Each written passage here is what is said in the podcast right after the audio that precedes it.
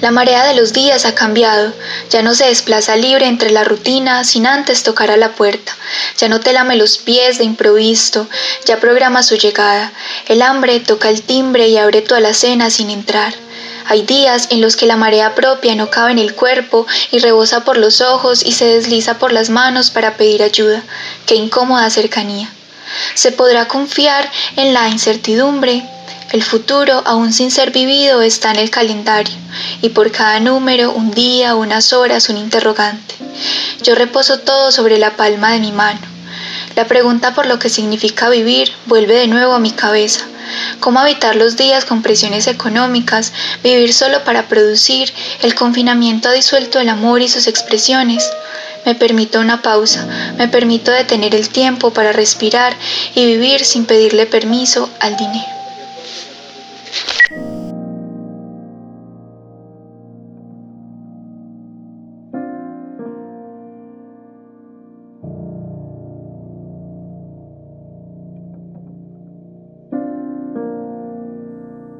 a todos y como siempre, muchas gracias por escuchar. Este es el séptimo episodio de Cartografías del Techo y la verdad en este punto ya no estoy seguro si se está volviendo más fácil o más difícil soportar la cuarentena. Lo cierto es que acá seguimos. Hoy queremos empezar por un texto que nos enviaron por correo a cartografíasdeltecho.gmail.com pero cuyo autor nos pidió el favor de leer. Carlos Felipe Domínguez, locutor profesional, nos colabora entonces con la narración. Buenas noches. He escuchado sus podcasts, eh, gracias por hacerlo. Traté de enviar este mensaje de audio, no lo puedo hacer, mi voz se quiebra. No lo puedo hacer. Si alguien lo logra leer, sé que no serviría de nada, pero me dará un poco de satisfacción. Quiero realizar y compartir, si así lo permiten, mi expresión de sentimientos. Esta situación actual no me tomó del todo por sorpresa. Venía leyendo mucho sobre el tema, tal vez demasiado, sin dimensionar o tal vez siendo muy optimista al respecto. Sabía que llegaría, pero no proyecté la afectación personal que tendría. El encierro, no, no me preocupa. El no salir, menos. Son los daños colaterales que ha conllevado todo esto lo que me genera un aburrimiento durísimo. Desempleo. ¿Cómo me duele no tener un empleo? Para cubrir necesidades básicas y otras no tan básicas. Frustraciones, todas las que se puedan imaginar, descritas en momentos que vienen llevando al límite la paciencia y cordura. Entregar la casa donde vivía con mi esposa e hijos por no tener cómo pagar un arriendo cancelar servicios con todo el viacrucis que eso significa ante las desatendidas empresas que prestan un servicio. Pensar en deudas bancarias que no dan tregua y amenazan e increpan de diferentes maneras. Cuando se logra conciliar sueño, el despertar se siente como si se hubiera tenido un sueño pesado que al tomar conciencia es real la pesadez, somatizada en dolores musculares y de cabeza cada vez más seguidos. Perder tu espacio, tu privacidad, tus muebles y en ser estirados y arrumados en diferentes partes. Pienso, ah, eso es material, se puede reemplazar, pero no realmente. Concluyo que trabajé duro y honradamente para obtenerlos y que si siguen así se dañarán y se perderán. Mis hijos sí que han dado una lección de adaptación y madurez. Son quienes me enseñan cómo sobrellevar esto, pero tal vez no quiero aprender. Y una esposa que manifiesta, no pierdas la fe, a lo que solo respondo con un asentar de cabeza. Esposa que pone su mejor cara, ánimo y actitud, pero sé que en el fondo no está bien, que trata de mantenerse ocupada para que éste pase. Discusiones van, frustraciones pasan, cada vez más seguidas. Qué duro es esto. También sé que en cualquier momento tomará su decisión y se irá. ¿Quién puede aguantar convivir así? Nadie. Más aún cuando quieres brindar bienestar y ni siquiera alcanzas a completar las primeras cuatro letras de esa palabra. No logro llorar a siquiera hacerlo. Solo el típico nudo de garganta. ¿Por qué? A veces pregunto, trato de ubicar respuesta y así pasa. Llevando un día a la vez, luchando con mis demonios internos, con pensamientos ansiógenos que no paran. Respiro, sigo y regresan. ¿Qué sigue? ¿Perder mi familia? Este escalamiento de situaciones catastróficas, ¿cuándo termina? Y si termina, ¿cuándo viene mi buena racha? No me canso de leer todo lo que envuelve la pandemia. Muerte, crisis, enfermedad, corrupción, populismo, rabia, desobediencia. Desconectarse ayudaría, pero no lo hago.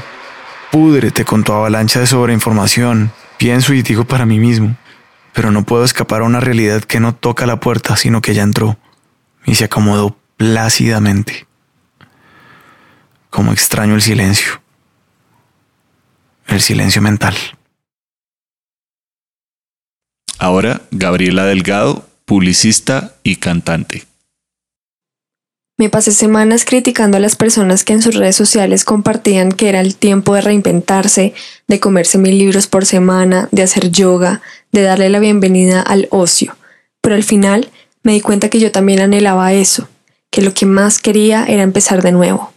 Como si el coronavirus hubiese sido una lluvia que pasó por una hoja de tinta fresca, borrando todo lo que había escrito en ella. Llevo cuatro años trabajando en agencias de publicidad como ejecutiva de cuentas.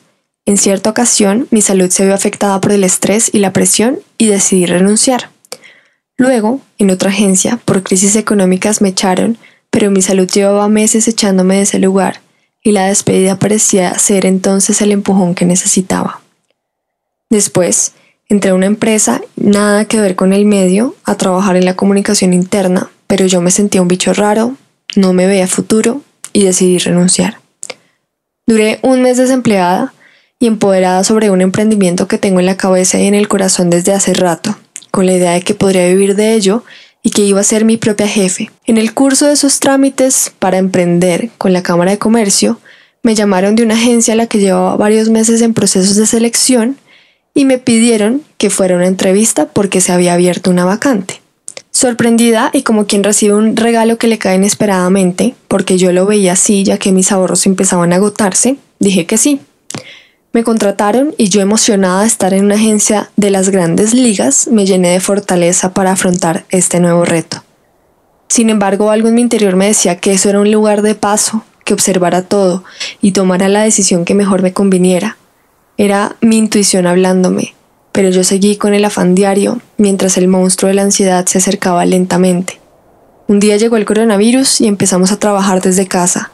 Un día llegó la ansiedad sin tocar la puerta y me encerró en el lugar al que vuelvo cuando entro en crisis, la bulimia. Tenía pensamientos de comer muchas cosas y luego vomitarlas, pero yo ya no lo hago porque soy mucho más consciente de mi enfermedad y la piloteo, por decirlo así. Como no pudieron hacerme vomitar, llegó la depresión, con sus gotas pesadas, y me hizo llorar a diario durante más de dos semanas.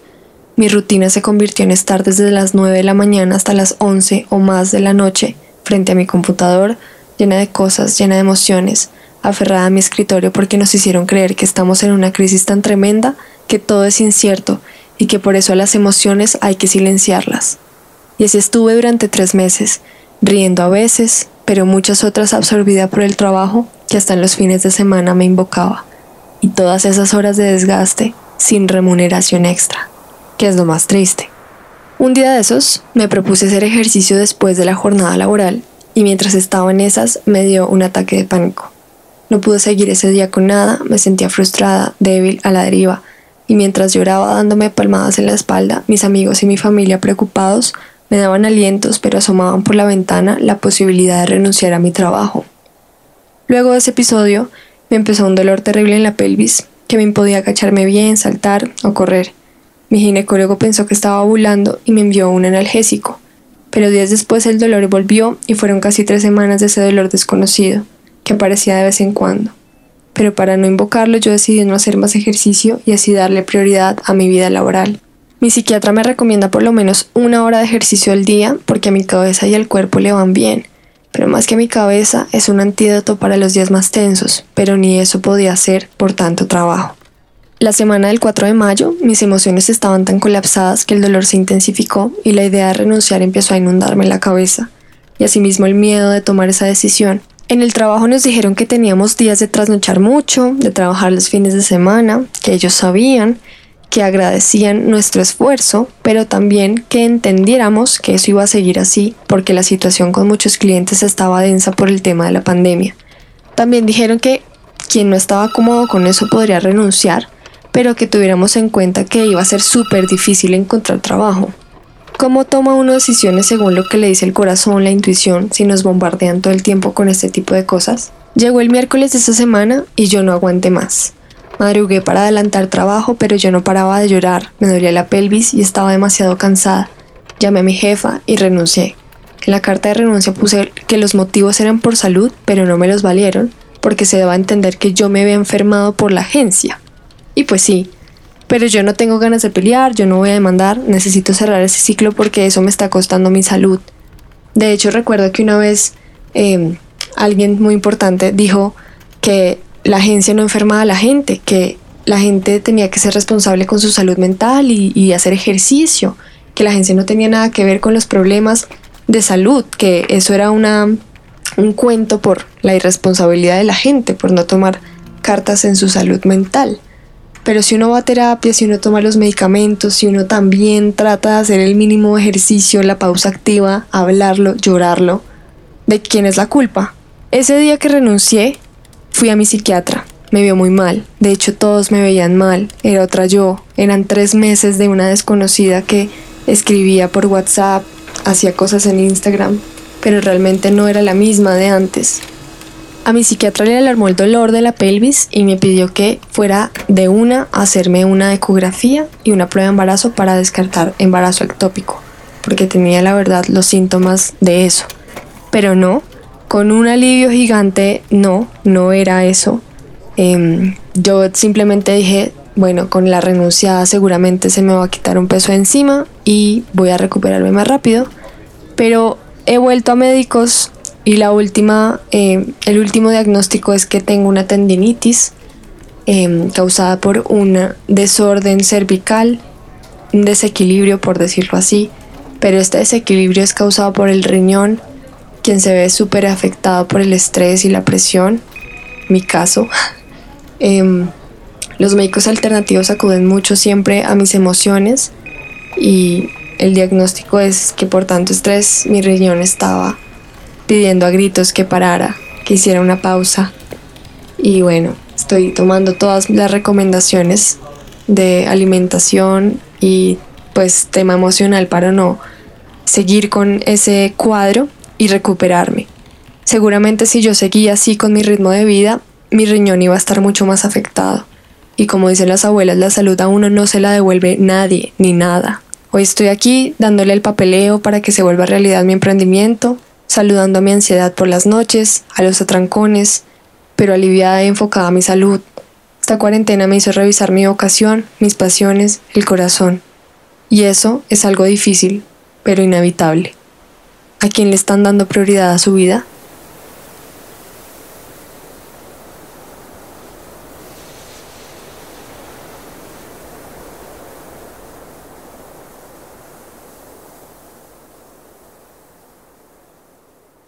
Sigue Ángela Perversa, profesora, editora y ahora podcaster en Todopoderosa, otro podcast muy recomendado.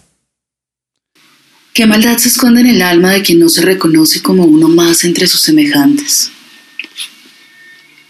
Esta pregunta se la hace el personaje central de la novela Rendición de Rey Loriga, una novela distópica que fue publicada en 2017. Esta pregunta me lleva dando vueltas en la cabeza los dos meses que llevo en mi casa teletrabajando, teleeducando, para ser más precisos. Y lo que me interesa de esta pregunta es que no es una pregunta que se hace al aire. Tampoco es una pregunta que necesariamente tenga que ver con unos otros, con una afuera. El personaje no quiere saber, ni siquiera está juzgando qué tipo de maldad hay en el alma de otros cuando no se consideran como iguales a los demás, como uno más. El personaje nos está preguntando qué pasa con esas personas que creen que por un derecho de cuna, de apellido, de colegio, qué sé yo, están por encima de los demás.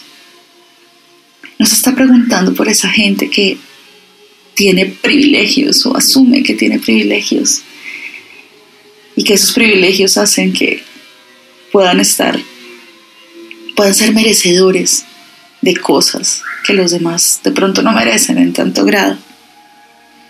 No, el personaje se está haciendo esta pregunta a sí mismo. Eso es lo bello.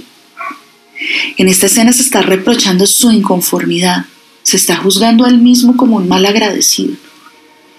Y no les quiero arruinar la novela, pero básicamente en un contexto apocalíptico en el que el mundo se está cayendo a pedazos, el personaje y su familia han logrado llegar a un lugar que es un refugio, una de estas ciudades utópicas en las que todo el mundo trabaja de acuerdo a su capacidad, a lo que mejor sabe hacer. Todos están distribuidos, ordenados, clasificados, pero además esta ciudad tiene una particularidad. Es la ciudad transparente, una ciudad donde todos los muros son translúcidos, donde las tuberías y lo que transportan son visibles a los ojos de todos. No hay pudor, no hay asco, porque de hecho aunque todo se ve, nada huele, es una ciudad transparente e inolora. La mierda se ve más pero huele menos, curiosamente. Lo que me interesa de esto es también el paralelo que hago con ese todo visible, todo está a la vista, que puedo establecer con este mismo ejercicio, de estar hablándole de mis pensamientos más privados a la gente a través de Internet. Y lo pienso con la proliferación de lives en Instagram y de podcasts como este, como el mío. Lo hacemos seguramente porque no queremos sentir que nos desvinculamos del todo de los demás. Pero creo que también hay mucho de vanidad, pues al menos un ejercicio de hacernos relevantes, de sentirnos menos insignificantes, de ser notados, de sentir que tenemos un rostro distinto, de no resignarnos al anonimato. Y es que el anonimato nos iguala y tenemos un gran miedo a la igualdad. Por eso esa pregunta sobre qué hay en el alma, qué hay de malo en el alma de quien no se reconoce como uno más entre los otros, me taladra el cerebro. Es una pregunta que me hago a mí mismo. Porque claro, no solo creo, sino que lo digo, que considero que todos tenemos los mismos derechos, que todos debemos tener acceso a lo mismo, que todos debemos tener las mismas garantías para tener una vida digna. Y también me digo, hago lo que puedo, voy a ayudar, pero a la vez me siento impotente e ilusa e hipócrita. Porque muchas de estas cosas que decimos en redes sirven solamente para tranquilizar nuestra conciencia, pero no solucionan el problema de fondo. Y el problema de fondo no tiene que ver solamente, aunque esto es lo más urgente, con la distribución desigual de la riqueza, sino con que naturalizamos que hay unas vidas que son más dignas de ser vividas que otras, que hay unos cuerpos, no sé, más delgados, más bellos, que merecen la pena vivir y hay otros cuerpos a los que no nos importa tanto dejar morir. Por eso mi escepticismo, cuando la gente dice de esta vamos a salir siendo mejores, no lo sé. Yo quiero que salgamos. Quiero que salgamos todos. Quiero que todos tengamos la misma oportunidad de salir. Incluso cuando salir sea enfrentarme a cargar con este peso de una felicidad y una calma que claramente no merezco mucho más que nadie.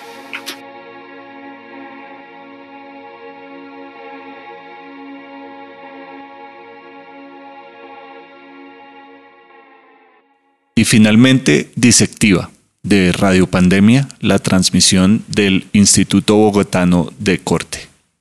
Bogotá, 16 de mayo de 2020, 9 y 49 pm. Una cartografía del techo en tiempos de pandemia. Vi venir la pandemia como un pescador que conoce el mar. Vi la ola a lo lejos. Me siento un poco como ese pescador en la lancha. Siento aún que la ola no termina de llegar y sé que no será una sola. Es una tormenta. Existe una figura náutica, a palo seco, que consiste en quitar las velas de la nave durante la tormenta para que el viento no las desgarre, palos desnudos y esperar dejándose llevar por el viento. Incertidumbre define para mí este momento. Este techo es una ventana, un vórtice, un portal que permite expandir la mirada. He seguido en detalle, he leído reportes médicos, teorías de la conspiración, panoramas estadísticos, comparativos, pesimistas. He visto reportes, documentales. Por días seguí el reloj que cuenta contagios y muertos, esperando expectativas, el pronóstico. Dejé de verlo con tanta regularidad porque se comenzó a alargar el tiempo. Los 40 días no fueron 40 y estos 15 días, cada vez otros más, rompieron la ilusión de que todo pronto pasaría. Sin embargo, el tiempo aún no es suficiente. Eso lo sabemos por la historia de las epidemias. La gripe española, cuatro años. El VIH no tiene vacuna, pero sí tratamiento. No es tan fácil como desear que las cosas existan. No entendemos del todo los virus. Es una falsa diatriba esta de escoger entre el mercado o la salud. La economía es causa de este sistema caduco. La pandemia es solo un síntoma. El tiempo necesario para ver la curva será largo. La perspectiva del tiempo, pasado, presente, futuro. La idea de tiempo. La larga duración, el abandono intempestivo de ciudades, el olvido y las huellas sin contexto. Mil apocalipsis sin explicación, mundos olvidados tragados por la selva. Intenta la memoria, la lengua, el archivo, efímeras sobrevivencias de la civilización, que colapsa, abandona y huye para surgir de nuevo, en otro lado, de entre cenizas. Y estoy yo en este presente de corta duración, inmediata, este horizonte en medio del ojo del huracán, sin poder ver más allá. Se modificó el devenir del tiempo, desapareció el futuro a corto plazo, incertidumbre, oportunidad ver el vaso medio lleno, volver a lo básico, a lo necesario, entendernos como efímeros y buscar maneras para poder estar juntos, darnos amor y cuidado. Si la estructura se derrumba, que lo haga. No es la primera vez que pasa y tampoco la última. La dislocación del tiempo nos permite liberarnos del deber ser, pensar lo esencial. Otro mundo es posible. Otra historia es posible empezar por ahí, por buscar las historias que nos cuentan lo que han hecho los seres humanos cuando necesitaron unos de otros, cuando hay regímenes militares, cuando es necesario resistir y crear alternativas. Esas historias de apoyo mutuo y solidaridad. ¿Quién sabe qué depara el futuro cercano y ese futuro futuro?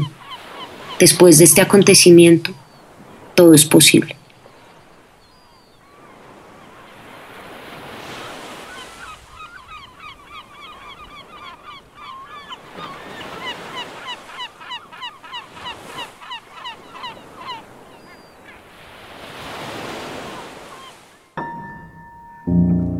Cartografías del Techo es una producción de esunatrampa.com, editado y mezclado por mí, Juan Pablo Rodríguez, con la producción de Sebastián Corcione y Ricardo Guerrero.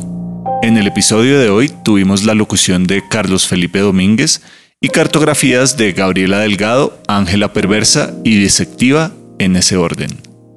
Muchas gracias a todos ellos. Vivimos épocas extrañas, pero no tenemos que sentirnos solos.